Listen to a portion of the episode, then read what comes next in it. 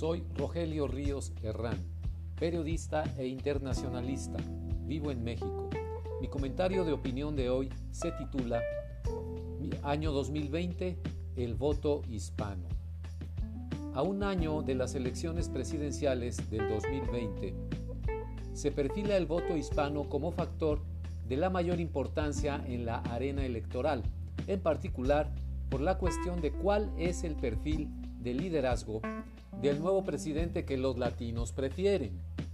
El que con leche se quema, hasta el jocoque le sopla, dice un refrán mexicano, y seguramente muchos hispanos en Estados Unidos estarán ponderando con sumo cuidado las características personales de los candidatos que el Partido Demócrata y el Republicano decidan apoyar para ocupar la Casa Blanca. Sería una tragedia americana que se repitiera lo sucedido en 2016. Aunque perdió en el voto popular por casi 3 millones de votos, Donald Trump ganó en el colegio electoral sobre la candidata demócrata Hillary Clinton, sin tener en su haber la mínima experiencia en un cargo de elección popular, ni contar con los conocimientos elementales de administración pública.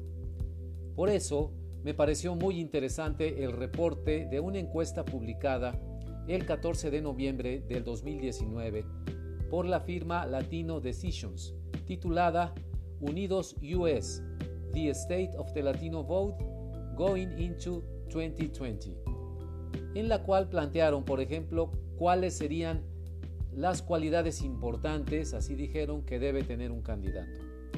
La pregunta en concreto fue la siguiente. ¿Cuáles de las siguientes cualidades cree usted que son importantes en un candidato presidencial? Las respuestas fueron de lo más revelador.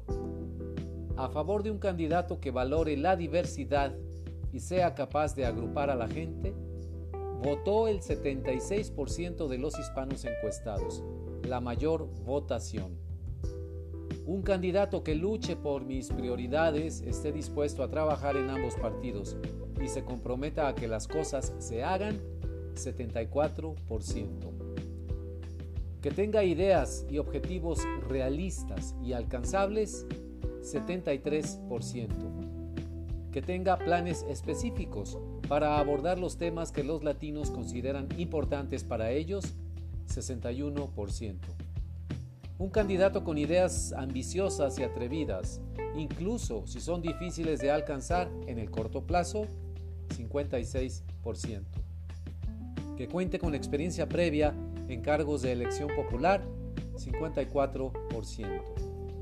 Que luche por mis prioridades y no trance ni haga concesiones, incluso si eso significa que no se logre nada, 51%.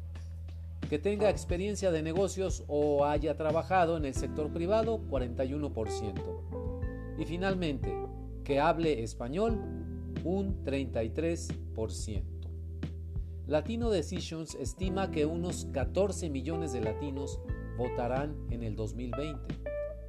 Recordemos que hay más de 29 millones de votantes latinos inscritos en Estados Unidos, lo cual representa cerca del 13% de todo el electorado a nivel nacional.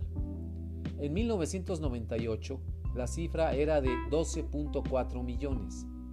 Nada más desde el 2016 se incrementó en 2 millones la cifra de votantes latinos, esto según datos del Centro de Investigaciones Pew. California, Texas, Florida, Nueva York, Arizona e Illinois son los seis estados de la Unión Americana que tienen más de un millón de electores hispanos, según una encuesta del American Community Survey. A pesar de esas cifras, los hispanos constituyen un gran segmento de la población estadounidense que por alguna razón u otra no ha podido reflejar realmente su capacidad de influencia en el gobierno de manera decisiva a través de sus votos. El 28% de los hispanos votaron a favor de Donald Trump en las elecciones del 2016, convencidos de sus propuestas y capacidad de liderazgo. ¿Qué tanto los ha decepcionado Trump?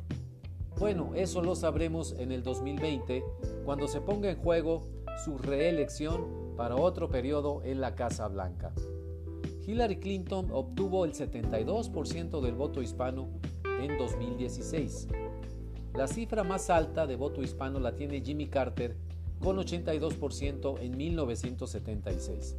Un número realmente impresionante. Lo que sigue rondando a los hispanos es el fantasma de su tradicionalmente baja participación en las elecciones, como en 2016 cuando solamente votó el 47% de ellos, por debajo de los afroamericanos 59% y los blancos no hispanos 65%.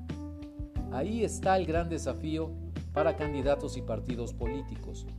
¿Cómo convencer a los hispanos de salir a votar en masa en 2020? Hasta aquí mi comentario de hoy. Pueden escribirme a la cuenta de correo electrónico rogelio.rios60 gmail.com. Muchas gracias.